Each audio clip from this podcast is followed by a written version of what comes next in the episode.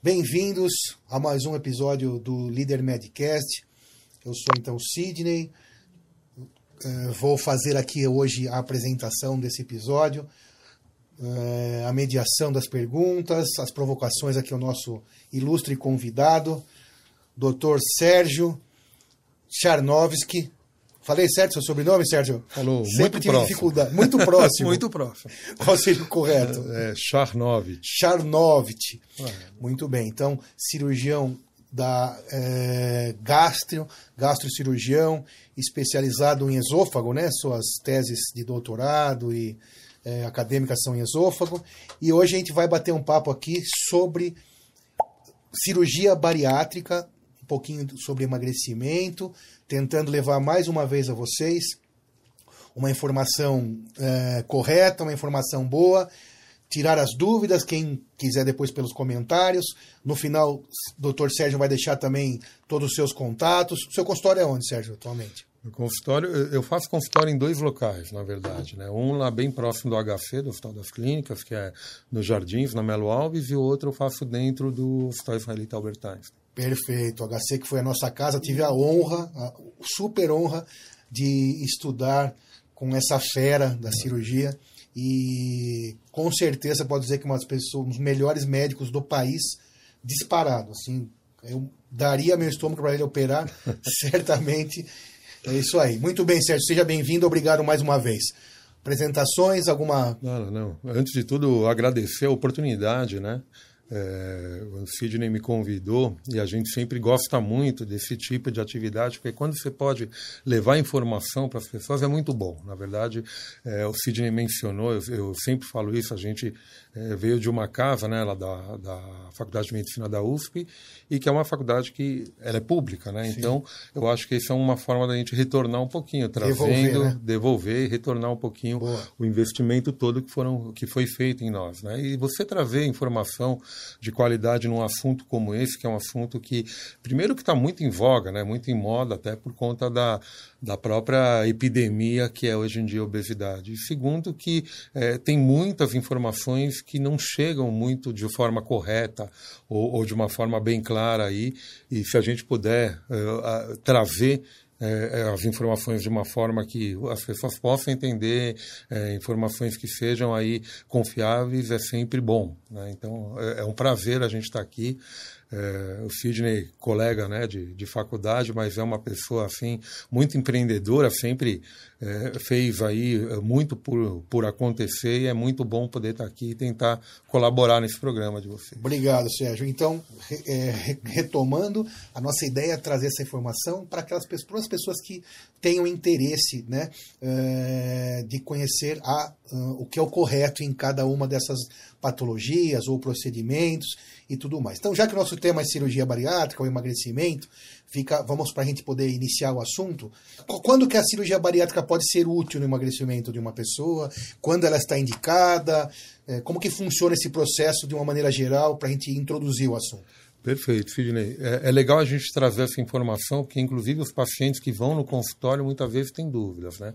É, a cirurgia bariátrica, ou também conhecida como cirurgia de obesidade, é, ela é vista né, por nós profissionais da saúde como um tratamento. Né?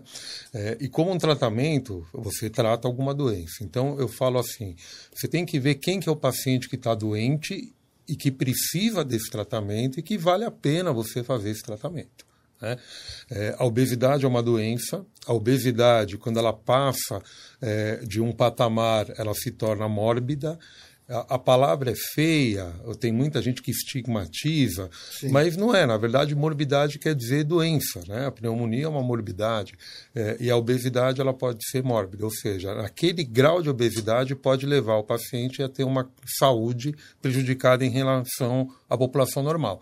E quando isso acontece, você tem que oferecer para o paciente tratamento. É igual, eu sempre brinco com o paciente que entra no consultório, é igual vir um paciente com uma pneumonia, eu não oferecer para ele o tratamento de uma pneumonia. Então, se ele tem uma obesidade mórbida, ele precisa ser tratada porque aquela obesidade está levando doença a ele. Existem vários tratamentos, é, dietas, é, orientações te, é, terapêuticas e tudo mais tal. Existe hoje em dia tratamento medicamentoso, muitas vezes efetivo, e existe a cirurgia bariátrica, né, a cirurgia da obesidade, que é um tratamento que vai acontecer naqueles pacientes que não responderam aos outros tratamentos por mais de um tempo e que já têm uma obesidade a partir de um certo grau que demande aí um tratamento mais radical. Perfeito. Quer dizer então que, vamos dizer assim, que existam graus de obesidade, um caminho na obesidade, né, é, que ultrapassada aquela, aquela barreira da obesidade, em, que daqui a pouco você vai explicar para a gente como se mede isso de maneira adequada, a, a cirurgia bariátrica é uma ferramenta mais, é, é, como eu dizer, mais forte, mais efetiva, mas só pode ser usada de maneira ética, de maneira adequada, quando, quando passa essa barreira. Então, como o senhor explicou, inicialmente vão se tentar outras formas, dieta, terapia, medicações, e a cirurgia bariátrica, ou outro nome você usou? Cirurgia de obesidade. Cirurgia de obesidade, né? Ela é, então, lança-se mão dela quando ultrapassa aquele número de obesidade, aquele grau de obesidade. E como seria esse grau? Como que se mede, mais ou menos? É, como a, que tem? Como a palavra que, que você perdeu aí, na verdade, é muito simples. É, ela ela é indicada, é indicação em certos é, motivos. Né? É, então, o que acontece? A gente tem que levar em consideração algumas coisas para indicar uma cirurgia bariátrica. Então, em termos de peso, né, que o pessoal sempre pergunta, a gente não utiliza peso, a gente utiliza é, uma medida que chama índice de massa corporal, né, é, que ela relaciona o peso e a altura do paciente, porque é lógico que você tiver um paciente de 1,60m com 150 quilos, é bem diferente de, uma, de um paciente de 2,10m com 160 quilos. Né? Então a gente usa essa medida, que é índice de massa corpórea.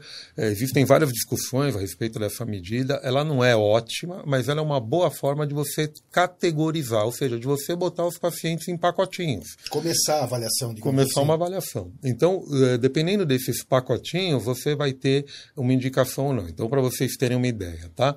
O IMC até 25 é um IMC eutrófico, né? Abaixo de 20 já seria um paciente mais desnutrido, mais de 20 a 25 é um paciente eutrófico, um paciente que teria uma, uma condição de obesidade normal. De 25 a 30 seria um sobrepeso. É, de 30 até 35 é o que a gente chama de obesidade grau 1 de 35 a 40, obesidade grau 2, e acima de 40, obesidade grau 3. Não interessa esses númerozinhos, o que vocês precisam saber é o seguinte: é, o paciente até 35 de MC ele não tem a saúde prejudicada, então ele não tem indicação nenhuma de cirurgia. Né? Ele é um obeso grau 1, mas que ele pode ser tratado de qualquer forma, porque aquilo não está prejudicando a saúde dele. E quando você fala em saúde, prejudicar outros itens além do que o pessoal pode enxergar, né? É, quando a gente fala, fala um em saúde... Desses, dessa, é, dessa questão da, de prejudicar, né? É, o que, o, o que na verdade já foi medido, tem vários trabalhos que trazem essas informações, é o seguinte, o paciente com a obesidade mórbida, o que, que, é? Deixa eu só definir o que é a obesidade claro. mórbida, porque eu acho que é importante. É, aquele paciente acima de 40 de MC, ou seja, obesidade grau 3, ele é um paciente com obesidade mórbida. O paciente entre 35 e 40, se ele tiver alguma patologia associada que é relacionada à obesidade, a gente já considera ele mórbido. Sim. Então, mesmo quais, sendo grau um mesmo abaixo. sendo um grau abaixo. Quais são essas patologias? Basicamente, assim, tem várias, né, que são referidas, mas é, hipertensão, aumento de colesterol, a diabetes, gordura no fígado, né, que a gente chama de esteatose hepática, Problemas articulares, ortopédicos são muito comuns, então joelho, principalmente as articulações que aguentam esse peso, né? Coluna, joelho, quadril, tornozelo e tal. Então são condições que se juntam à questão do peso e tornam aquele grau é, mórbido. Mórbido, perfeito. Doente. É isso Mesmo aí. sendo acima de 40, por exemplo. Exatamente. São, são essas condições que, na verdade, a gente chama de comorbidades, né? E que vão deixar aquele paciente doente. Né? E aí, é, o, que que forma, o que que fala, bom, mas por que que esse é mórbido e outro não é mórbido, né? Óbvio, assim, sempre vale a pena a gente lembrar é, que esses índices, eles são um jeito de você colocar todo mundo em alguns grupos, né? Mas vai ter um paciente que tem é, 40 de MC e que é um indivíduo extremamente forte, atleta, musculoso, atleta, atleta né? e, que, e que ele não pode não ser obeso mórbido. Mas uma forma de você categorizar, ou seja, de você colocar todo mundo para comparar, é essa forma de MC. E aí as comparações que foram feitas, né, que você me perguntou, é, o que eles viram? O indivíduo que tem obesidade mórbida, ele tem menor expectativa de vida. Ele vai Isso é viver é menos. Né? Ele gasta mais em remédio, ele gasta mais em saúde, ele vai ter é, uma, uma saúde mais cara, né? E o mais importante, na minha opinião, de tudo é o seguinte: a qualidade de vida. Né? Hoje em dia, a medicina trabalha muito em aferir qualidade de vida das pessoas. Não interessa só o cara viver, interessa o paciente claro. viver muito bem. Então, ele vai ter todos esses critérios piores do que uma pessoa normal que eventualmente, no, desculpe falar o normal, mas uma pessoa eutrófica, ah, não é normal, né?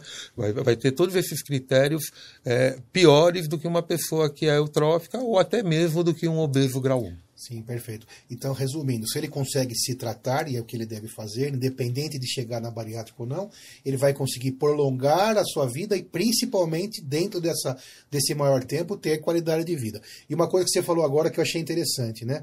Eu tenho como título diagnóstico por imagem, e muitas vezes vi diagnósticos de esteatose hepática e não tive tanta profundidade em explicar ao paciente. Você falou da esteatose, da esteatose hepática. O que, que a esteatose hepática pode levantar nessa, nessa situação toda do junto com a obesidade.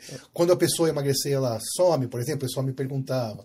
E qual a gravidade, quanto isso é importante? É, é, é importante que você perguntou, é, na verdade a esteatose hepática, é, ela não é só do obeso, né? Você tem esteatose hepática por síndrome metabólica, então alguém que tem colesterolemia muito alta, esse tipo de coisa. É, mas a esteatose hepática associada à obesidade, quando o paciente emagrece, ela melhora e, e, melhora bastante, né? É o, é o tratamento mais eficaz, mais efetivo. A maior parte dos pacientes que vão ter estatose hepática, ela vai ser uma doença insidiosa que não traz gravidade. Essa é a maior parte. Porém, ela pode, ao longo da vida, aquela infiltração gordurosa no fígado, trazer alguma inflamação hepática, uma esteatohepatite, que a gente diz, e isso eventualmente até levar para quadros grave. mais graves, como uhum. cirrose e tudo mais tal. Então, isso é extremamente pouco comum. Mas pode acontecer, então é uma condição que a gente trata e que a gente se preocupa. E não deixa de ser também um sinal que se acrescenta nesses critérios de, da obesidade como comorbidade. Perfeito. É Muito bem, perfeito. Bom, então o Dr. Sérgio nos explicou aqui os critérios para que haja indicação, qual é a indicação para se realizar uma cirurgia bariátrica, sobre a melhoria de qualidade de vida, até de expectativa de vida. Muito bem.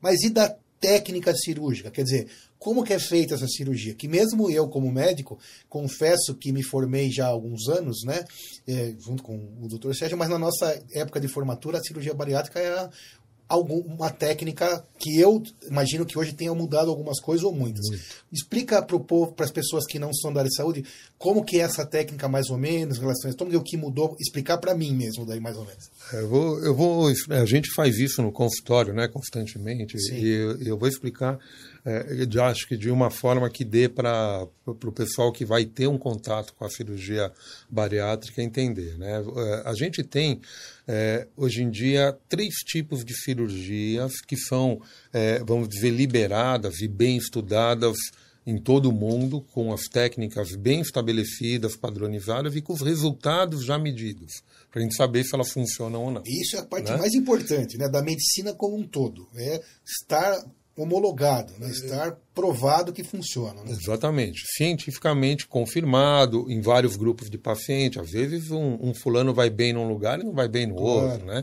Então são técnicas que a gente diz consagradas e que inclusive hoje em dia são as técnicas aceitas aqui é, no Brasil pelo CFM, pela Sociedade Brasileira de Cirurgia Bariátrica e Metabólica e tudo mais tal.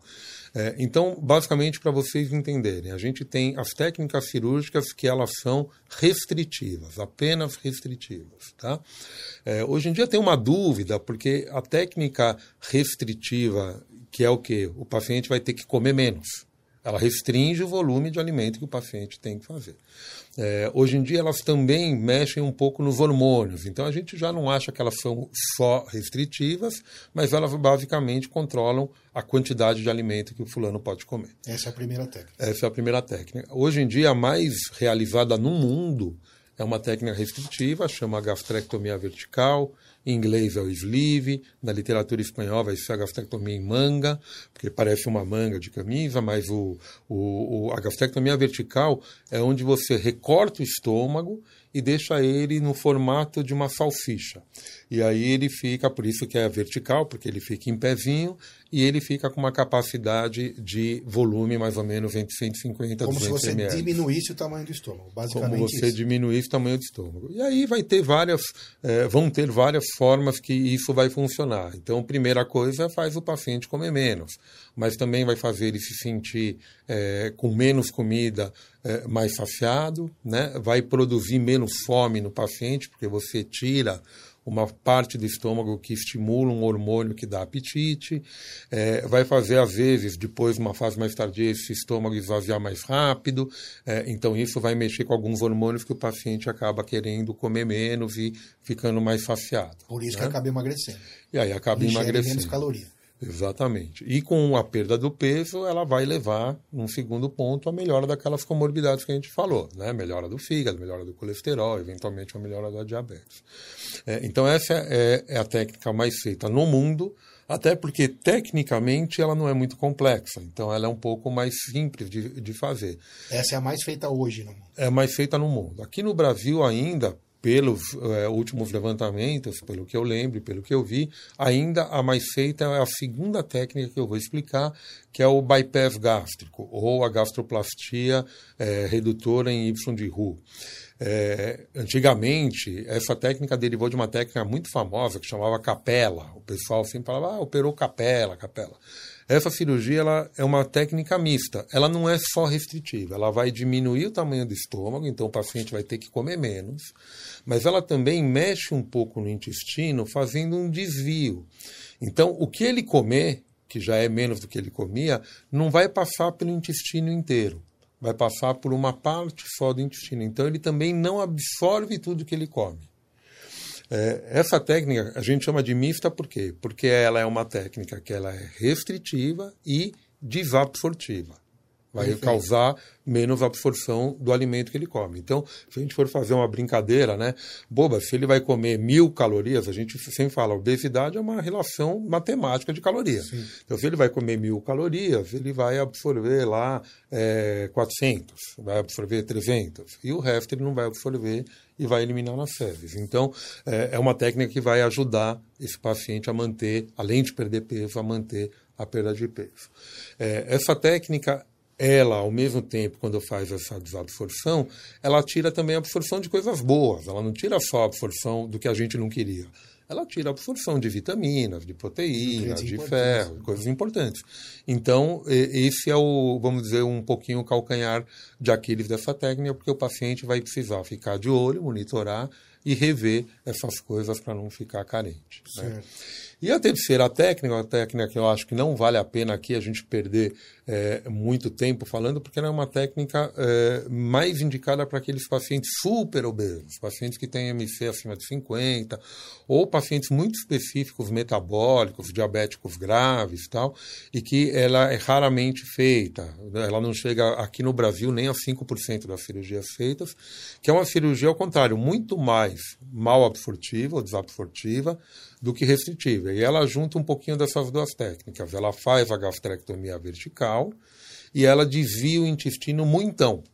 Então o paciente vai absorver quase nada da comida que ele está comendo.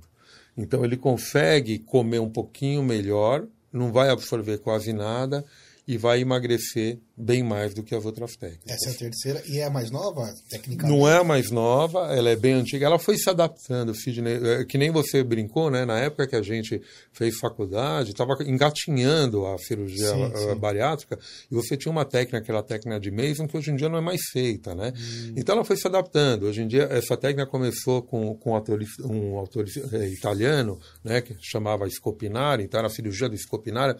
E hoje em dia o que se faz é uma cirurgia é, que derivou do escopinário que chama duodenal switch. ou suíte do adenal, ou derivação do adenal. É, então ela foi se adaptando, ela não é mais nova. É, a única coisa é que ela é um pouquinho é, mais difícil tecnicamente, é, e ela também tem um problema porque ela é muito mais desafortiva. Então, a chance do paciente ter complicações com essas alterações é muito maior. Então, dele ter uma desnutrição, dele ter uma carência de ferro, dele ter carência de é, vitaminas, de outros oligoelementos, zinco, magnésio. Então, tudo isso precisa ser muito mais cuidado. Então, Perfeito. Então, vale menos a pena você fazer na população em geral. Tá. Bom, é, como não especialista da área, né, então a gente também ouve bastantes perguntas no consultório ou é, de amigos, assim por diante. O que eu vejo que é um dos pontos mais importantes a ser esclarecidos é assim, que a cirurgia bariátrica, é, as pessoas pensam que é uma mágica. Né? Tem até um programa de televisão hoje que até explica o contrário disso, né? explica a realidade. Eu não sei quais são os números, aí o Sérgio vai falar, mas as pessoas pensam que é uma mágica, faz a cirurgia e vai emagrecer. E a gente sabe que não deve ser mais, não deve ser exatamente assim. Além de não ser uma mágica, uhum. também existem provavelmente algumas alguns sintomas indesejáveis se a pessoa sair da regra, não se cuidar, quer dizer, eu uh, seria multifatorial, precisa de mais, mais pessoas para ajudar, além do cirurgião, nutricionista, uh, junto com exercícios, o que que... Eh, psicólogo. psicólogo, desculpa, super importante, né? Porque tem a questão também da compulsão, né? O mais gordinho, ele acaba... Uma das coisas importantes é a parte psicológica. Então, como seria essa equipe, se é que ela existe e se ela sempre é acionada eu entendo que sim, né? Mas o Sérgio vai responder. Ela sempre é necessária após uma cirurgia ou existe uma mágica? Claro que não. Mas gostaria que o Sérgio falasse sobre isso. Isso é, é o mais importante, né?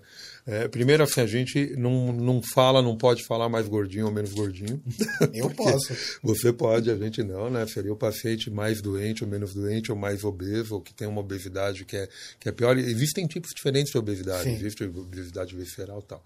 Mas o, o mais importante é o pessoal entender que a cirurgia é, na verdade, primeiro, ela não é mágica. Isso é muito importante, é. muito. muito. Não, eu, eu, brinco com o paciente, eu falo assim, ó, eu já operei um monte de gente, eu nunca vi um cara sair magro do hospital. Nunca vi. Todos saem iguais, né? É, então a cirurgia, ela não vai emagrecer ninguém. Antes de falar é, da multidisciplinaridade, que é o mais importante, eu, eu até falo o seguinte: quando você vai operar alguém, você não vai operar alguém para perder peso. Você opera com o objetivo de devolver saúde. É muito importante o paciente entender isso, porque tem paciente que perde muito peso e não tem saúde. Tem paciente que perde muito peso e fica desnutrido, e fica é, não consegue trabalhar, fica é, com... tem qualidade de vida. Não tem qualidade de vida, né? E tem pacientes que perdem menos peso, até param numa obesidade grau 1, tudo, e que têm muita saúde, que conseguem fazer esporte, conseguem viajar, e conseguem trabalhar, e conseguem ser felizes, que é para isso que a gente opera. Então você não opera ninguém para emagrecer, você opera o pessoal para ter saúde. O que acontece? A cirurgia é só o início. Então, a cirurgia, eu brinco que qualquer macaco bem treinado faz uma cirurgia, né? E ela é só o início. É, você vai, depois a gente vai conversar se tiver tempo, é, mas você vai fazer a técnica, o paciente vai para casa e ele vai ter que se virar uhum. com alterações que vão ser feitas de uma forma aí é, permanente neles. Né? Então, assim, é super importante o acompanhamento multidisciplinar, é, principalmente de uma psicóloga ou de um psiquiatra, ou muitas vezes dos dois. E né? ele é contínuo, uma, ele vai um ser, apoio quase que eterno. É, ele vai ser contínuo, pelo menos em, em, em termos de necessidade de avaliação. Né? É, então é óbvio, tem pacientes que operam e ficam super bem, que não precisam mais é, ficar em tratamento, mas eles precisam ter essa avaliação do profissional experiente para falar: olha, você está super bem, volta daqui a um ano para a gente ver se você continua super bem. Né? É, e nutricionista, principalmente no início, até o paciente se adaptar. O ideal seria também ele é, praticar exercícios físicos. Existem vários trabalhos na literatura mostrando é, que a qualidade é, do pós-operatório é muito melhor quando o paciente pratica atividade física, esportiva, principalmente para não perder muita massa magra, para não ficar doente pela cirurgia. Hum. Né, isso é uma coisa importante. É, e essa equipe multidisciplinar, e o próprio cirurgião, um endocrinologista, é, essa equipe multidisciplinar, ela vai trazer para esse paciente resultados melhores. Então, em termos de números que você perguntou, Sim. só para vocês entenderem, né? É, mais ou menos quem opera tem 80% de resultados bons ou ótimos. O que, que são resultados bons ou ótimos? É, o bom é o paciente sair da obesidade mórbida. Então, o paciente que parou naquela obesidade grau 1 ou no sobrepeso, ele está com resultado bom. E o ótimo é o paciente que está de sobrepeso pré-eutrófico. O paciente que está eutrófico... Isso acontece com 80%. Então, 80%. de cada 10 pessoas que operam, 8 caem na condição de bom ou ótimo. De bom ou ótimo. E aí, dos 20%, é, é, não é mágica, mas é um resultado bom. Sim. Né? É, e aí, 20%, 15% se divide em resultado regular ou ruim, que é o que? O paciente perdeu um pouquinho de peso, mas ele continuar ainda na obesidade mórbida. Quer dizer, ainda está com a hipertensão, está com a pressão alta, está diabético, está com esteatose, quer dizer, não é. obteve é. um bom resultado naquele momento. Exatamente. Você fez, você botou um tratamento, mas não curou lá a pneumonia do cara. Sim. E o resultado ruim, que é muito raro, é o paciente que ganha peso ou que continua exatamente no peso que ele tinha. Que é muito raro. O pessoal fala, ah, o fulano de tal operou, mas ganhou tudo de novo. É, é importante saber que é o seguinte: a maior parte dos pacientes, né, mais de 90%, vão ter um reganho de 10% do que eles perderam. A longo prazo, isso. Depois de dois anos, é normal o paciente, por exemplo, perdeu 30 quilos, ganhar 3, 4. Perdeu 40 quilos, ganhar Sim, 4, 5 tá quilos. Está no lucro, né? Isso é totalmente normal. Mas mesmo ganhando, reganhando esse tipo de peso, o paciente se mantém naquele resultado bom porque ele saiu da obesidade mórbida. Né? É, e o que mais importa se o paciente vai ficar nos 80% do bom ou ótimo ou vai para o regular é a equipe multidisciplinar. Isso Essa é a importância. Né? É, isso já, já foi medido por vários trabalhos e não é a técnica cirúrgica, não é se o cirurgião é o melhor do mundo ou não. Mas é importante é, também, né? Vamos é, frisar isso. É importante ser bem importante. operado para não ter complicações. Né? Agora, o resultado a longo prazo ele vai muito depender dessa parte. É, você falou uma coisa importante, né, é, sobre a compulsão que o paciente Isso. pode ter. Então, é, tem muitas brincadeiras, tem alguns jingles aí, alguns chavões da cirurgia bariátrica, né, que todo mundo fala assim: ah, mas você. Pacientes falam isso, né? Ah, você opera o órgão errado. Porque meu problema não é aqui, Cabeça. meu problema é aqui. Né? E é óbvio que a gente opera o órgão errado. O problema é que a ideia de você operar o estômago é para ajudar o órgão certo. É, o órgão certo a funcionar melhor. Só que o órgão certo tem que ser cuidado. Né? Hoje em dia, só para complementar isso, é obrigatório é, Sidney, pela, na verdade, pelo CFM, pela Sociedade de Cirurgia Bariátrica e Metabólica, no mundo inteiro e aqui no Brasil também, é obrigatório o paciente ter avaliação psicológica. É, até mudou uns anos atrás, que antigamente o pessoal ia e fazia uma avaliação de 15 minutos. Ah, eu vim aqui para você me dar o papel para poder operar. E a psicóloga, algumas iam lá e assinavam. Então, hoje em dia, o paciente tem que ter mais de duas consultas, é obrigatório por lei. Senão, o convênio, por exemplo, não libera. Está autorizado a não liberar. E aí ele tem que ter essas consultas, ser avaliado por uma psicóloga, ser avaliado por uma nutricionista e por um clínico. Geralmente a gente pede que seja um endócrino. Por quê? Para o endócrino saber que ele fez o tratamento, e hoje em dia o prazo é, é de pelo menos seis meses, antigamente eram dois anos, ele fez o tratamento para obesidade e não teve resultado. Sim. Aí esse cara, com todas essas avaliações, é um candidato, é um candidato para ser encaminhado na cirurgia. Tá. Mas é, uma pergunta. A, a, dieta, sim, até parece óbvio, mas a gente deve explicar para quem está nos ouvindo que é, não, não é da área, não tem nenhuma obrigação em saber. A dieta do cidadão, do paciente, né, que operou, que fez uma cirurgia de obesidade ou bariátrica, ela muda, quanto ela muda, tem umas lendas também sobre dietas líquidas, sobre o tal do leite condensado, de sorvete. É, tem, já que nós estamos falando de dieta, para você incluir na sua resposta, é, aquela história também do facilitador, né? O é, que, que o doutor Sérgio acha sobre isso daí? O que, que você me responde? Então, na verdade, assim, a gente, vou dividir a pergunta Sim. em duas partes. Né? Uma parte que o pessoal confunde um pouquinho é a dieta do pós-operatório. Sim. Né? A dieta do pós-operatório, essa eu falo que tem menos importância, e, é, e é que o paciente chega com mais medo no consultório. Né? É, ah, depois que operar, por favor comer líquido, por favor tomar líquido, por favor tomar não sei o que lá tal. Então você tem, aí depende de cada cirurgião, de cada técnica, mas geralmente você tem uma readaptação à dieta logo depois da cirurgia que dura mais ou menos um mês. Tá? É, então, depende da cirurgia, depende do cirurgião, mais ou menos em um mês o paciente vai sendo liberado progressivamente para voltar a comer é, de uma forma normal e natural. É, essa dieta, após um mês, depois de um mês, vai ser a dieta que o paciente vai ter para a vida inteira. Então, independente da técnica que for feita, ou quem operou, só, só uma parte, porque também, lembrando, é irreversível. É, ela, é ela até é reversível, mas dá tanto trabalho que, não... que, você precisa operar pensando que ela vai ser reversível. Perfeito. Né? Eu mesmo já reverti algumas cirurgias, mas, mas é assim, é muito raro. É muito raro e você só reverte por problemas muito sérios, muito graves. Né? É, então, o que acontece? O paciente vai comer aquilo o resto da vida. É, então, uma coisa que é essencial: todas as cirurgias trazem uma restrição de volume. O paciente não pode comer muito né? Ele nunca vai poder comer muito. Todas. Tá? Todas. Todas as cirurgias. Então, se ele comer muito, ou ele vai passar mal, ou ele vai vomitar, ou ele vai é, voltar a ganhar peso acima do normal, ou ele vai ter outros problemas aí metabólicos e tudo mais tal.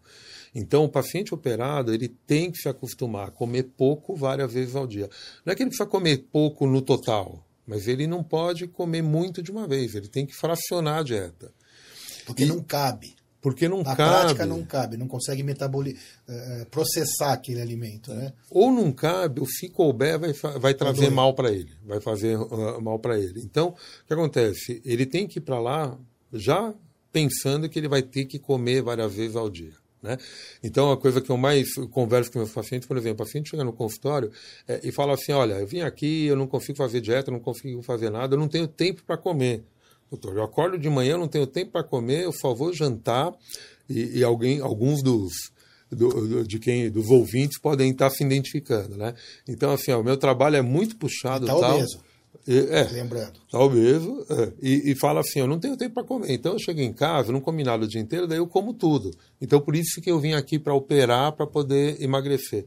Esse é um péssimo paciente para operar. Então ele vai ter que fazer uma toda uma reavaliação, uma reeducação alimentar, nutricional, inclusive com o psicólogo muitas vezes para entender que ele não pode fazer isso. Não existe como ele fazer. Ele tem que fracionar. Então todo paciente operado tem que fracionar a dieta.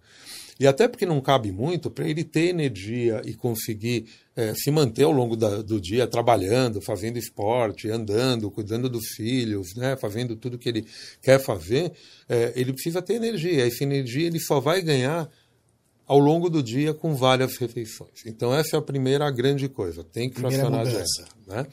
É, quanto ao que pode comer, a maior parte dos pacientes comem de tudo. Comem de tudo. É, tem um problema nas cirurgias que tem mal absorção, que é o dumping. Se quiser, a gente deixa num capítulo à parte, podemos discutir isso. É, que é um mal-estar quando o paciente come doces ou come coisa muito osmótica, ou seja, é, muito açúcar, um doce muito forte e tudo mais tal. É, e esse é um, o paciente passa mal, como se desmaiasse ou como se baixasse a pressão. É, na hora, acontece isso é imediato, né? Na hora acontece na hora. Errado é, e todo paciente operado de uma técnica tipo do bypass, uma derivação tal, ele já teve um pouquinho de dumping, ele já sabe, tem, tem alguns, é, tem alguns até que se adaptam, mas isso é uma coisa que, que acontece. Então o paciente operado nem sempre ele vai poder comer doce de uma forma liberal, igual ele comia antes. Né? É, e tem um outro problema que é o álcool. Né? Então, é, tem muita gente que conhece algum paciente que fez cirurgia bariátrica e que começou a beber muito e que tem problema de alcoolismo. E isso é verdade. Você tem uma ideia, tem alguns dados, Sidney, né? Depois algum... da cirurgia, você disse? Depois da cirurgia. Começou a ter problemas com álcool. Começou. Se você for pegar na população em geral, né, eu tenho um grande amigo meu que estuda muito alcoolismo, é, é, na população geral parece que o alcoolismo está em torno de 3% a 5%, não é baixo, é alto. Nossa, altíssimo. Mas na população de pacientes operados, ela chega em torno de 10%, 12%. Ela é muito maior. Quatro vezes a mais do que a população é. que não operou. E isso tem uma relação muito forte com aquilo que você falou da compulsão. Uma das compulsões que o paciente pode desenvolver é para o álcool. Né? Então, eh, a gente sempre que opera, assim, a gente evita nessa avaliação psicológica, psiquiátrica, o paciente que já tem um alcoolismo, que tem uma tendência, é um alerta vermelho para você não operar. Já é, é contraindicado? É, é contraindicado se não for tratado. tem que ser tratado, Sim, tem que ser visto pela frente, tem que ser controlado e encarado. Senão você não deve operar. E aí o, o que acontece? É, tirando o doce e o álcool, o restante é, da alimentação da dieta, né, só acabando aquela pergunta, o paciente ele vai comer de tudo, mas ele tem que ter na cabeça que ele tem que comer fracionado. É óbvio, né? Não precisa ser o leite condensado, vou te falar do leite condensado, Sim. mas assim, outro dia chegou uma paciente é, no meu consultório, né, com o marido. O marido operou uma técnica, ela operou outra técnica, e o marido super magro, perdeu bastante peso, saudável, e ela também bem, clinicamente muito bem, mas perdeu bem menos peso. E ela falou: Eu não entendo, só como melancia. Daí ele virou e falou assim: É, doutor, mas ela come uma melancia por dia, em base de suco. Então ela bate o suco e facilita para que ela possa tomar, sim, assim sim. como o leite condensado. Se é um paciente que não tem dumping, ele não vai perder peso comendo uma melancia todo dia. Claro. Entendeu? É muita em caloria. De, é muita caloria, né? Então, é, não é porque o paciente operou que ele pode comer tudo errado. Ao contrário, a ideia da, da cirurgia é ajudar, é um facilitador. Eu brinco que é uma arma, é uma arma para ele comer melhor, para ele comer certo. Uma arma boa, né? Uma então, então é uma arma Toda arma pode ser usada para você se defender de uma forma boa, para você praticar um esporte, e pode ser usada de uma forma ruim. Claro. Então, se ele usar a cirurgia de uma forma boa, ela vai ajudar ele a comer bem e se manter saudável. Sim. Entendeu? E, e, tem muita gente que usa ela de forma ruim, como por exemplo no leite Essa... condensado, fazendo uma restrição só para carboidrato, porque é mais fácil de digerir, e aí esse paciente pode ficar desnutrido, pode ficar anêmico. Então você tem que saber usar essa arma que vai te ajudar a se manter com saúde se você usar ela bem. Perfeito. E de alguma forma, ver se eu estou falando alguma coisa que não, não procede. Mas de alguma forma, a cirurgia trata o cérebro, então, de maneira indireta e ajuda nessa adaptação nutricional também. Ou é bobagem isso? Junto com o psicólogo. Isso. Acho que o segredo está nisso, em conseguir se adaptar a longo prazo. Porque senão é, vai é... acabar não tendo muito sucesso no, no objetivo final. É no, isso? No objetivo a longo prazo, exatamente. Longo prazo. É, é, é, é complicado a gente falar que a cirurgia ajuda o cérebro, porque tem muita gente que fala assim, ah, eu só como errado. Né? Teve uma paciente que eu conversei muito esses dias, tem duas, três semanas, mora fora do país, ela veio para cá e falou assim, eu como errado porque eu sou muito estressado. Eu tenho certeza que quando eu operar, eu vou ficar menos estressado e vou comer certo. Geralmente o que a gente vê é o contrário. O paciente, quando opera, é, eu vou contar uma história que eu conto no consultório de dois, um minuto. É, você sai de manhã, para a rua, para trabalhar e tudo. Aí você vai encontrar um cara chato no trânsito, você vai encontrar o seu chefe que te maltratou, a sua mulher vai ligar para te é, pedir alguma coisa que você não vai gostar, aí alguém bateu no seu carro. Você vai encontrar várias, vários problemas, várias coisas ruins ao longo do dia. Aí você volta para casa e assim todas aquelas ruins, coisas ruins vão te fazer você comer um pouco mais. Então, a comida, a alimentação é uma fuga para todo mundo, não é só para o paciente de obesidade. Sim. É uma fuga que gera é, prazer, aumenta a serotonina e tudo mais e tal. Quando ele operou, o dia vai ser igual. Né? Ele vai brigar com o chefe, vão bater no carro, alguém vai xingar. Boa, boa. Não vai mudar nada o dia dele. Só que ele vai chegar em casa e ele não vai poder comer a mais igual ele comia. Ele Sim. vai ter que comer diferente, vai ter que comer comedido. E isso, em alguns casos, vai levando ele até alguma frustração. Certo. E essa frustração sendo repetida dias seguidos vai levar ele a, a, tentar descontar isso em alguma compulsão. Como não pode ser a comida, ele, se ele tentar, ele vai passar mal. Muitas vezes o paciente operado desenvolve outros problemas. Então, desenvolve pânico, desenvolve compulsão por dinheiro, por, por gasto, compulsão por álcool, que a gente depressão já falou. Também, talvez. Depressão. É, eventualmente, eu já vi compulsão por gasto, já vi compulsão por sexo. Entendeu? Já vi, é, é, assim, compulsões por vários motivos. E, e, até eu brinco né, com meus pacientes no consultório, é, que a única compulsão que eu falava que o cara tinha direito a desenvolver era compulsão por esporte. Exercício, eu pensei nisso. Porque tem alguns que desenvolvem, né? E aí eu paguei minha língua, porque eu tive uma paciente, uma pessoa super legal, super bacana, e ela desenvolveu a compulsão por esporte. Que também pode ser prejudicial, né? Começou a treinar, tudo já tinha na fase aí, era uma menina de uns 40 anos, né? Certo. Mas começou a ter lesões. Sim. Começou a ter, teve, teve fraturas Fratura por trauma, fraturas de estresse e tudo mais. Overuse. e sofreu bastante por não poder praticar as atividades ao ponto que ela gostava. Né? Quer dizer, isso prova ainda mais a questão do ser eh, a multifatorialidade da coisa, né? Quer dizer, a psicologia tem que teria que tratar essa compulsão que está presente em muitos obesos, isso não há dúvida, que trocou então nesse caso a compulsão pelo exercício e fez com o exercício uma situação que deveria ser ótima transformou em uma coisa ruim, ruim. Né, até prejudicial, porque passou do, do uso, né? Passou da quantidade boa de ser utilizado que tem para tudo. Até para água, ou para exercício, para dormir, ou para trabalhar, ou para sexo, Exatamente. ou para coisas boas e para coisas qualquer coisa da vida tem que ter um limite, né? E que, e que é uma coisa que não é só do obeso, né? De todos Sim, nós isso. temos essas. É, porque o obeso também não foi obeso desde que nasceu. Sim. Né? Muitas vezes não. E talvez já tivesse esse tipo de, de, de, de distúrbio, vamos dizer assim. Né? De transtorno comportamental, transtorno, exatamente. Um transtorno que já o levou a isso. Né? É. O, o, é, o que a gente tem que pensar é que na verdade assim o paciente ele pode estar tá, tá, tá bem controlado né? E, eu tenho vários pacientes que falam assim não mas eu estou super bem eu não vou ter nada disso Sérgio. Fica tranquilo. Eu falo ó, não é assim. Não é assim. Não é assim porque você pode ter eu vou falar só duas coisas a respeito disso. Você pode desenvolver isso a partir da cirurgia e muitas vezes sem perceber. E aí nesse sentido é super importante o apoio familiar você nunca deve operar um tá paciente sozinho. É. Fator, né? ele, tá, ele tem que estar tá com a família para a família ficar observando se ele não está desenvolvendo alguma coisa assim e não vendo. E outra coisa importante é o seguinte: por isso que ele tem que passar na avaliação antes. E mesmo que ele esteja bem, ele volta de vez em quando com a psicóloga, conversa e tal, porque se o psicólogo ou o psiquiatra é, é, conhecer ele como era a condição pré-cirúrgica, vai falar: olha, você não está legal tá tendo, você tá um pouco acelerado, você tá, né? Ou a esposa tá vendo, ó, ele tá, ele nunca comprou na internet, essa semana ele comprou 30 coisas, né? É, entendeu? Então, é, assim, você ter o acompanhamento de um profissional é ótimo, mas a família também é super importante, porque a família vai estar com o fulano no dia a dia. Perfeito. Né? Esposa, pai, mãe, filhos, irmãos.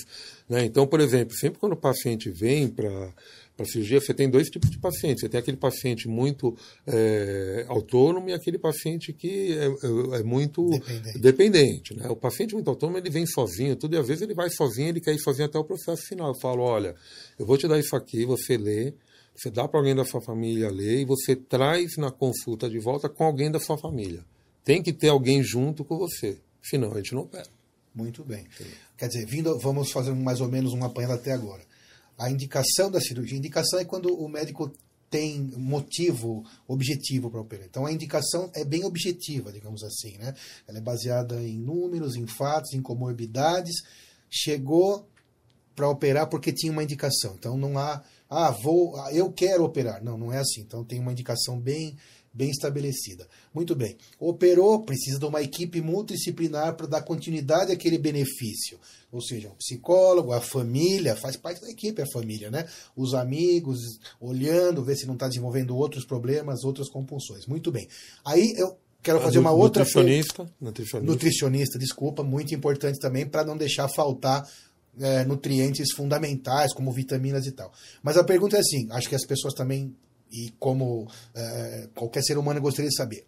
Ainda é um mito, é, não sei se é mito a melhor palavra, mas o, o medo da cirurgia. Isso acho que é, todo mundo é, tem dificuldade em entender esse medo, se ele deve acontecer. Né? Claro que, como médico, eu sei, mas gostaria de ouvir do Sérgio esse medo de operar tá? que aparece nos Lógico. programas de televisão, nas séries. Co como que você, como um belíssimo cirurgião, não dá nem para, não tem nem palavra para, isso é sério mesmo, é, para uh, gabaritar o Sérgio com isso, né? Mas como cirurgião de mão cheia, qual seria a tua explicação sobre esse medo? Que um ser humano normal tem que ter, medo é, é medo, mas como, como seria o que você diria o, sobre isso? O, o, que você falou, eu brinco até com o paciente que fala assim, mas doutor, eu estou com medo de operar. Eu falo, ó, ainda bem que você está com medo de operar, porque senão eu ia te mandar para o psiquiatra. O fulano que não tem medo né, de, de nada, medo de ir para uma cirurgia. É, é, mas, na verdade, esse mito, eu acho que ele vem, é, na verdade, não é de um mito, ele vem de uma informação antiga, porque a cirurgia é, bariátrica, de início, ela tinha muita complicação ela tinha é, uma taxa, inclusive, de mortalidade importante. Morria gente operada. Ah, hoje em dia não morre mais? Não morre. morre, mas é muito, muito, muito, muito raro. Principalmente se a pessoa a ser operada for bem avaliada. Né? Antes de operar. Antes de operar. Bem avaliada do ponto de vista das doenças, né? bem avaliada do ponto de vista das é, comorbidades, do ponto de vista psicológico. É, eu já vi casos de pacientes que se suicidaram depois da cirurgia por ter falta de acompanhamento né? psicológico, psiquiátrico. É, se ela for num lugar bom, com um cirurgião bom. Né? Então, assim, se você tiver todos esses cuidados, né, hoje em dia, com o advento da cirurgia laparoscópica, a cirurgia laparoscópica ela trouxe uma tecnologia, um avanço tecnológico Dá para operar, grande. então, de maneira fechada, uma, fazer uma bariátrica totalmente fechada, só com os famosos furinhos lá. Só com furinhos. Hoje em dia é, é a técnica. A não, hoje em dia é a técnica mais realizada, né, em muitos lugares é, do mundo. Aqui no Brasil ela é bastante realizada. A gente no SUS faz por laparoscopia. No né? SUS faz por videolaparoscopia. Faz por videolaparoscopia. Cirurgia fechada. Em alguns lugares. Tem alguns hospitais que não têm, é, por questão de financiamento, de custos, aí a disponibilidade de fazer por videolaparoscopia em todos os pacientes. Até a cirurgia aberta também pode ser feita. Mas a cirurgia laparoscópica diminui bastante as complicações, diminui, por exemplo, complicações que tinham pelo próprio corte, como infecções, pela dor que o paciente sentia, é, eventualmente por ter que ficar deitado na cama, infecções de pulmão, é, pacientes em UTI. E hoje em dia, com a cirurgia laparoscópica, é, é, é engraçado, porque o paciente, a gente fala, essa é uma cirurgia que ela dói muito pouco. Paciente quase não sente dor. Para você ter uma ideia, a maior parte dos Estamos pacientes... falando do pós-operatório, logicamente. Do pós-operatório. Depois que operou. É, a dor, óbvio, é, a dor o paciente está anestesiado, né? Mas o paciente depois que opera, basicamente ele quase não sente dor. Até ele sentir um pouquinho de dor, é, é, um, é, é algum alerta para a gente que talvez tenha alguma coisa ruim. Então você tem que ir lá, examinar e tudo mais tal. Porque os pacientes passam, é, tem dor no primeiro dia, depois da cirurgia, segundo dia muito pouco. Geralmente a gente dá a alta no terceiro dia, ou seja, no segundo dia depois da cirurgia, o paciente vai para casa tomando uma nova algina e um Tilenol. Que são no terceiro simples. dia, então, depois da cirurgia, já está já tá de alta. Já está de Essa alta. É a palavra de jargão. Tomando é, Novalgina e Tilenol, que são analgésicos simples, que a gente dá para tratar gripe em de criança. Casa já. Em casa, e a maior parte dos pacientes não toma. Nem precisa. Por quê? Não precisa porque não tem dor. Não eu, não, eu, não, falo que eles têm que não tomar, falo que eles têm que tomar, claro. mas eles não tomam porque eles não têm dor. Então, é, é, assim, com o avanço tecnológico da cirurgia, a cirurgia é bem tranquila. A cirurgia nunca me preocupa se ela é feita nesse paciente que foi bem avaliado e num lugar que tenha condições técnicas boas, óbvio, né? Então, um lugar, um hospital que tenha material é, bom, que tenham cirurgiões bem formados, que tenham, eventualmente, é, locais aí que tragam uma segurança boa para o paciente. Ela não é mais de alta complexidade. Ela é uma um cirurgia, dia foi. Já foi. Tinha muita infecção, a técnica não era tão apurada, não tinha bons estudos, então a, a, a mortalidade pós-cirúrgica era alta. Hoje é bastante baixa. É, a mortalidade é irrisória, menos do que 1%. É, você tem, óbvio, como avaliar os pacientes. E tem pacientes que vão ter uma morbidade maior. Então, Sim. você vai é, precisar operar um paciente que está com obesidade mórbida, mas que tem uma insuficiência cardíaca muito grave, tem uma diabetes grave, tem um problema pulmonar grave, já foi transplantado. A gente opera hoje em dia paciente transplantado tal. Você vai falar para esse paciente: olha, é, a sua. Seu risco, o seu risco é maior. Mas seria é. o mesmo risco dele operar uma outra cirurgia, de operar uma outra situação no intestino ou no rim, etc. Né? Exatamente. Né? Aí você a vai ter hoje que. é muito boa, então. Exatamente. Você vai ter que, na verdade, botar Exato. na balança o, o, o, risco versus o benefício que ele vai ter da cirurgia. Né? Assim como às vezes você vai operar um paciente que tem um coração muito ruim, insuficiência renal grave e que tem um câncer. Não tem o que conversar. É grave, ele vai ter risco, mas se você não operar o câncer, né? não tem como. Então, é, esses riscos são mediados. Na população em geral, é, o risco é muito baixo e a morbidade é muito baixa. O mais complicado que eu acho da cirurgia não é o evento da cirurgia em si, mas é esse pós-operatório todo que a gente está conversando a longo prazo, Sim, né, do claro. nutricionista e tal. Só que é óbvio que o paciente tem medo, ele tem muito medo. Então, o meu conselho, né, quem tem esse medo desse mito tudo, é chegar e conversar direitinho com o paciente, com, com o médico, para ele explicar todos os riscos que vão acontecer e o que, que pode ser antes dele operar, previsto e tratado e tentado prevenir e tudo mais tal. Claro. E em relação ao médico, na escolha do médico, óbvio que, que o que conta é experiência, formação, horas de trabalho, né, horas de voo, vamos dizer assim, né, que o Dr. Sérgio tem muitas e claro que existem outros profissionais também excelentes, mas tem que escolher um profissional que saiba o que está fazendo, que como em todas as profissões, talvez existam aventureiros também por aí, imagino, sim ou não?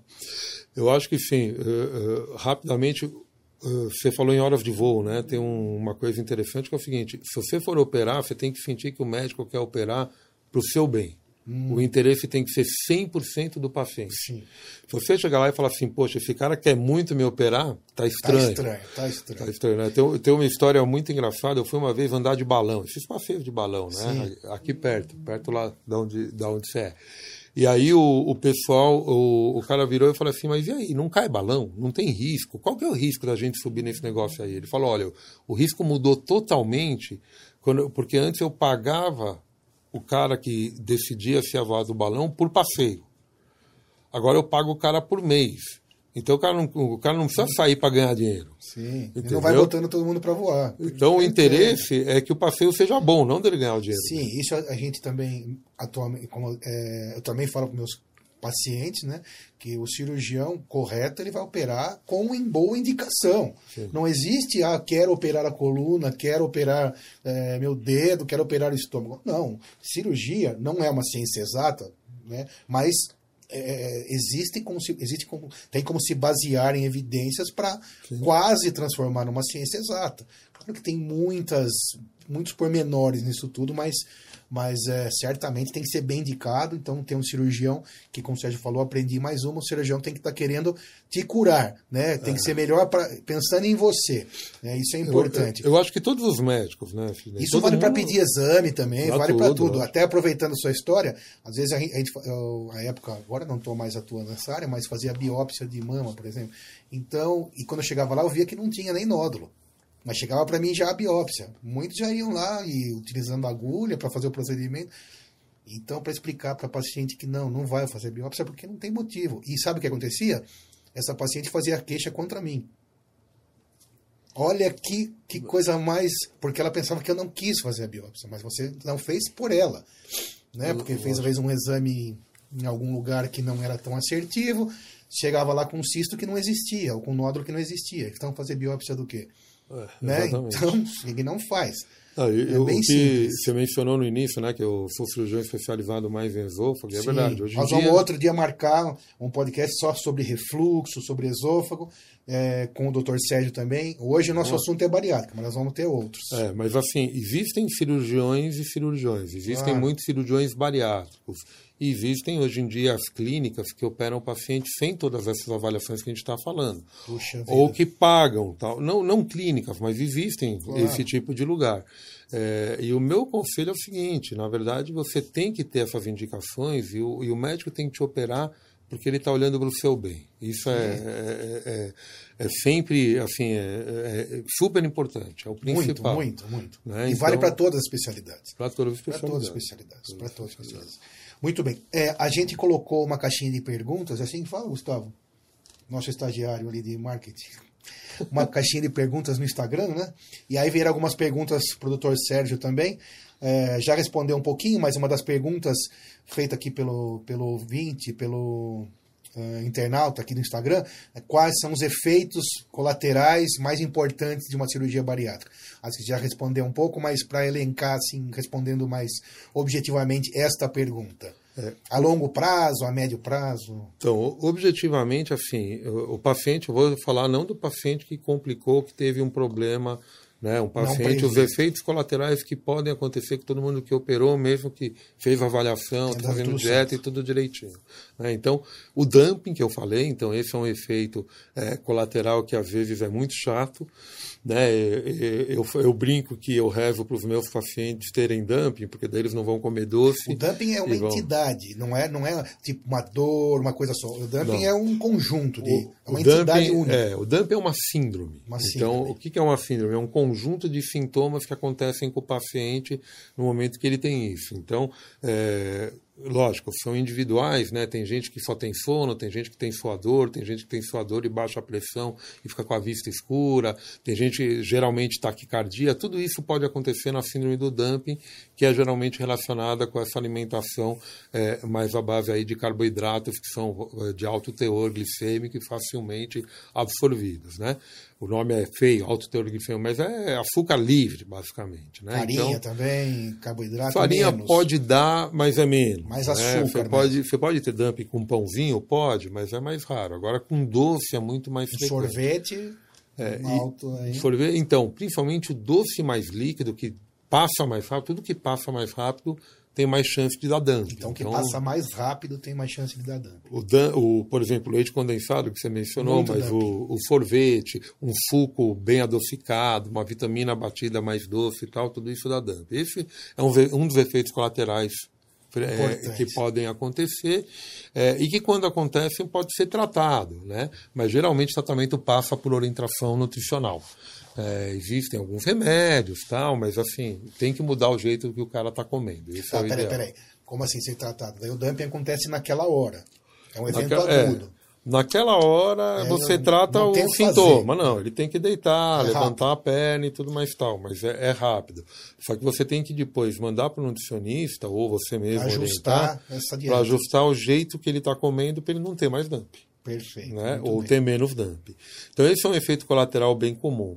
É, outros efeitos colaterais, eles estão relacionados aos pacientes que não se cuidam adequadamente. Então, eu já falei, por exemplo, dos efeitos psicológicos psiquiátricos, Sim. então, alcoolismo e tudo mais e tal.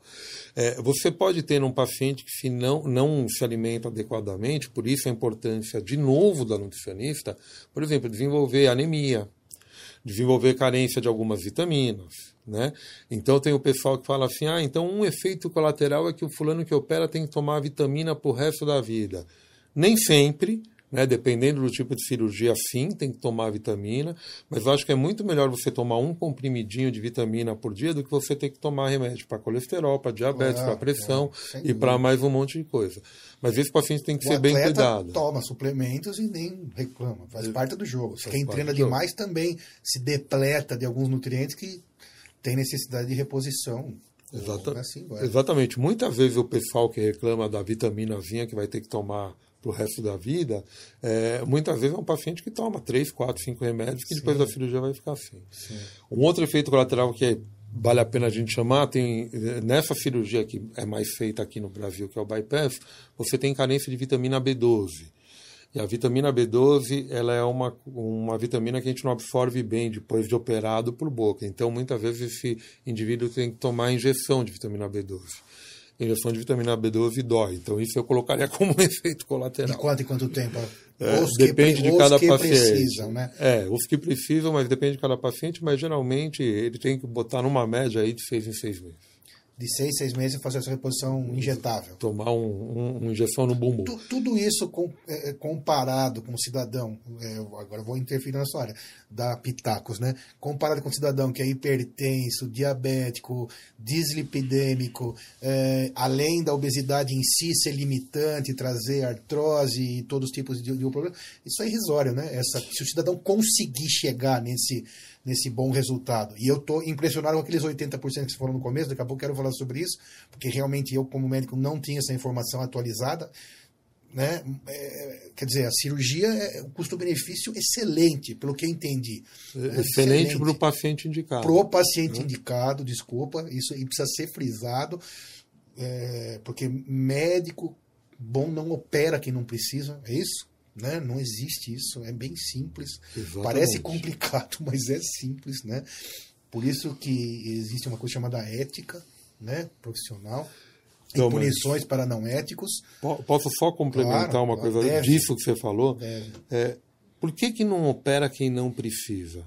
Porque não é o melhor para o paciente. Sim. Entendeu? E está escrito e documentado. É. Eu, eu, esqueci de falar, tem, eu, além daquelas indicações do IMC e tudo mais tal, tem um outro fator que é importante. Além dele ter é, qualidade de vida pior, não sei o que lá e tudo, o que acontece? O tratamento clínico dietético no paciente que chegou à obesidade mórbida e se manteve aí por mais do que dois anos, é, ele é quase inefetivo. Fracassou. Entendeu? Ele, é, ele é ruim. É, e ao ponto que, você pegar um, um, paciente com uma obesidadezinha mais leve, ou um sobrepeso, é, nesse paciente o tratamento clínico é bom. Claro. Então ele não deve operar, ele vai fazer o tratamento clínico. Mas muitas vezes ele procura. Procura. E ele procura e às vezes ele acha o profissional, não, profissional entre muitas aspas, que se candidata a operá-lo, e aí o final de qualquer coisa que não segue um caminho ético, um caminho científico, o final sempre é ruim, e isso é óbvio, talvez não tão óbvio, mas importante que a gente fale, né? Então, por isso que acho que esse é o grande motivo dessa conversa, eu acho. Trazer para o cidadão leigo a realidade do que, que tudo isso não tem que ter, é, não tem como inventar, né? É tudo preto no branco, né? um negócio certinho, onde você tem é, tudo escrito, a evolução, a indicação, a necessidade de ter muitos profissionais para que tudo dê certo. Fugindo de qualquer um desses, desses critérios, o final vai ser péssimo. É, o, pode ser mínimo, desastroso. O né? pode ser desastroso. Muito bem. Última pergunta para a gente ir finalizando, que também acho que faz parte da, da, da dúvida dos nossos aí, internautas, das pessoas que nos acessam no podcast. Aliás, esqueci de falar, né, gente? É, se inscrevam no canal, aperta o sininho para que possa ser lembrado quando tiver um vídeo novo. Mas então, a última pergunta é assim: quanto que é relativamente, acho que já foi até explicada, mas para melhorar essa explicação. O, o, o, paciente que opera o estômago, aí vamos colocar nesse pacote, os que já passaram por tudo aquilo que a gente já falou fez a cirurgia bariátrica. Em quanto tempo ele volta à vida normal? Para fazer uma pergunta bem objetiva e leiga. É, é, eu, eu, falei um pouquinho do cuidado dietético no pós-operatório, né? Então, geralmente, ele vai voltar na vida normal depois de um mês com a dieta, que ele vai poder comer já variado, sólido, líquido e tudo mais. Tá, peraí, peraí. Três dias ele está em casa, você tinha falado. Três Tem dias ele está em casa. Como vai se proceder esse Isso. mês aí?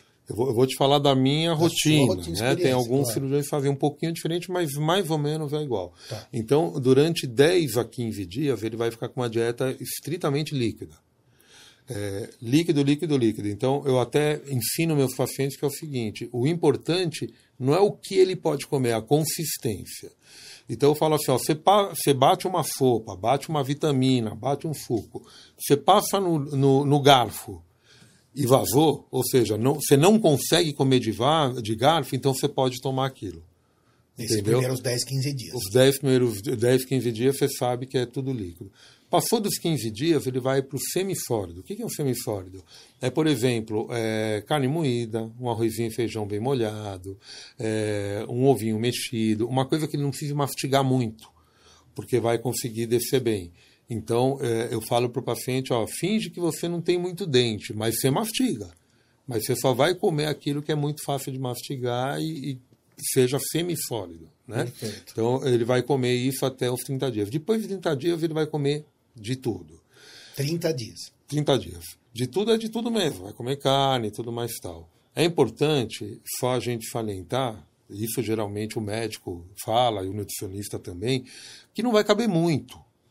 Então, o paciente tem que dar preferência para comer as coisas que são nutricionalmente boas. Ele tem que comer proteína. Senão então, vai faltar. Senão vai faltar. Então, se ele começar todo almoço com um pãozinho, ele vai passar a vida inteira só comendo pãozinho. Ele já mata aquele crédito que ele tem de volume com o pãozinho. Com o pãozinho. É, água, geralmente, voltando um pouquinho é, do que você perguntou do, dos efeitos colaterais, isso é um efeitinho colateral que às vezes acontece que o paciente não consegue mais beber e comer ao mesmo tempo porque ocupa, compete por espaço. Né? Então, os líquidos, o ideal é tomar fora das refeições, né? E, e, sempre começar comendo proteína, começar comendo uma proteína. Ah, mas não posso comer salada? Adoro falar. Não, você pode mas come antes uma proteininha para garantir já a proteína. Depois vai comer um pouquinho de salada para poder é, voltar. Então, com 30 dias da parte é, alimentar dietética, ele está na vida normal. Exercício físico, o que a gente faz? O fulano opera, três dias vai em casa, ele já pode, já deve fazer caminhada, já pode, já, já deve andar. Não três é dias ficar... já em casa não é para ele ficar deitado. No hospital a gente já faz fisioterapia. E por que mesmo que ele precisa ficar, já andar, sair da cama? É, para evitar complicações, evitar cirurgia, complicação né? do pulmão, evitar trombose, trombose e principalmente para ele se sentir melhor. Se ele começar a andar logo, o intestino começa a funcionar, a distensão vai embora mais rápido. Qualquer cirurgia abdominal é assim. A gente, eu ponho meus pacientes para andar no mesmo dia. Operou, chegou à noite, eu, eu até brinco, ó, você não está de férias aqui, está aqui para trabalhar. Nós operamos, você vai levantar, vai Mesmo andar. Mesmo no hospital caminhada. já está começando a sair do leito. Já começa a sair do leito, andar e fazer atividade, porque isso diminui complicações e faz ele se sentir melhor. É, com sete dias eu libero para, por exemplo, poder dirigir, trabalhar normal. Então, uma semana depois da bariátrica já está podendo dirigir. Já pode dirigir, trabalhar e tudo. Único, porém, é ele ter acesso à dietinha líquida, porque lembra daquele negócio do líquido. Então, ele tem que ficar tomando um copinho de água o aí tempo o tempo todo. inteiro, porque ele não consegue correr atrás do prejuízo. Ele não consegue ficar quatro horas sem beber nada e em uma hora beber lá os, os 500 ml que ele tinha que ter bebido. Então ele, ele pode trabalhar? Pode, mas leva a sua garrafinha, vai bebericando. Ah, eu posso dar uma volta no parque na frente da minha casa? Pode, leva a garrafinha, vai bebericando, entendeu? Então ele vai tomando para não desidratar e tudo mais tal. Então geralmente com uma semana volta a trabalhar, é, volta a dirigir e tudo mais tal. Com 15 dias eu libero para atividade esportiva leve. Atividade esportiva leve é, por exemplo, andar é, devagar numa esteira. Se ele pratica natação, nadar um pouquinho devagar tal. Com um mês, ele está liberado para fazer qualquer esporte, qualquer coisa, voltar às suas atividades normais. Com qual que é o problema? Com carga. Também pode, mas qual é o problema? É, o paciente está perdendo energia, ele está emagrecendo. Sim.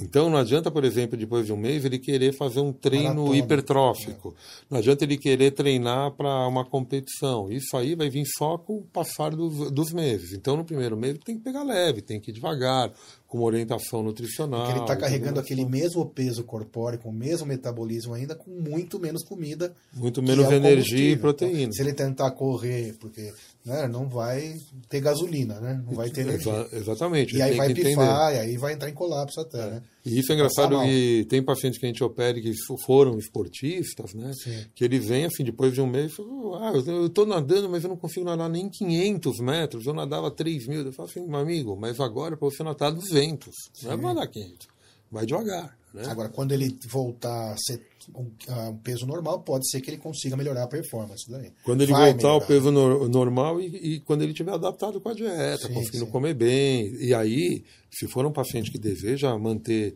esporte, sim. aí ele tem que procurar um nutricionista esportivo, lógico. Para esporte. Para dar proteína, dar vitamina ao suplemento. ponto suplemento. Em medicina de esporte, suplemento é super natural. É super comum. Faça, todo necessário. mundo toma. Exatamente. Esse paciente não é diferente. Né? Muito bem, perfeito. Bom, foi excelente a nossa conversa. Eu mesmo, como médico, aprendi hoje muita coisa, muita, muita uhum. mesmo. E é muito curto o nosso espaço para aproveitar a sabedoria e conhecimento do Dr. Sérgio na área é, que ele atua. A gente já tem até um, um próximo assunto que é sobre refluxo, é, para a gente marcar ainda em breve. Agradeço imensamente a sua presença, é uma honra absurda estar aqui com você. Muito obrigado. A gente também pede para, se você tiver alguma indicação para um próximo uh, bate-papo nosso, algum especialista amigo. Eu tenho, e você também, o privilégio muito grande de ter amigos e temos, tivemos o privilégio de conviver com pessoas muito especiais, dedicadas às suas respectivas áreas. E essa indicação a gente pede por isso, né? Que a gente sabe que uh, serão indicações de pessoas que terão muito a disponibilizar. E você falou uma coisa muito legal também que eu vou usar aqui em todas as próximas vezes que eu tiver aqui, eu vou usar, que é devolver aquilo que o Estado investiu na gente, né? É, sobre a forma de informação para quem precisa e esse é o, acho que é uma forma muito legal de orientar e como a gente sempre às vezes fala, né? É, se uma pessoa ouvir e conseguir isso mudar a vida dela já valeu a pena. Obrigado, Sérgio. Palavras finais. Fala como encontrar também o Dr. Sérgio, porque quem assistir também às vezes pode estar precisando de uma consulta. É, como a gente falou, não existe mágica, começa tudo de maneira profissional, uma consulta, em vários profissionais envolvidos, disciplina. Como faz para encontrar o, o Dr. Sérgio? Me fala as palavras finais e como faz para encontrar, Sérgio. Tá bom, primeiro. E a indicação a, também. Agradecer, fazer, falar que a honra é toda minha, né? A gente ter canal para poder se expressar hoje em dia é, é, né, é muito bom e, é, e nem sempre a gente vê por aí tendo um canal tão aberto. Muito Sim. bom estar tá aqui, falar para vocês. É, deixo meus contatos à disposição também para dúvida. Acho que dúvida é mais fácil por e-mail. Então, quem quiser é, acessar meu e-mail, depois eu deixo. Vai colocar, sair na tela também, depois vai sair, vai sair no tela, vídeo. Né? E, e, pode, o telefone do meu consultório, não sei se é isso que você claro, pode dar. Claro, claro que é pode, o, deve. É o 3083-4609, né? Esse é o meu consultório fixo. O, e aí falar com a secretária claro. e qualquer informação mandar por e-mail e tudo mais tal. Eu, eu acho que esse é um canal que tem que ser aproveitado por muitas especialidades. Né? Até comentei com, com o Sidney aí que eu gostaria muito de ver um amigo meu cardiologista vir falar sobre é, risco cardíaco, doenças coronarianas, né? que são coisas muito importantes aí. E hoje em dia, com a longevidade da nossa população, Sim, cada vez maior. cada vez maior, né? e tira muita qualidade de vida. Mas é isso, Sidney. Vamos chamá-lo então, o cardiologista. Depois você me passa direitinho os dados dele, o nome. E a gente já, se possível, se ele tiver disponibilidade, será uma honra recebê-lo também. Sérgio, mais uma vez, muito obrigado. Muito mesmo. Obrigado, gente. Se inscreva então no canal. Ativa o sininho. Mais uma vez, obrigado. Espero que vocês tenham gostado e aprendido bastante. Tenho certeza que sim, eu mesmo aprendi. Obrigado. Mais uma vez, obrigado, gente. Tchau.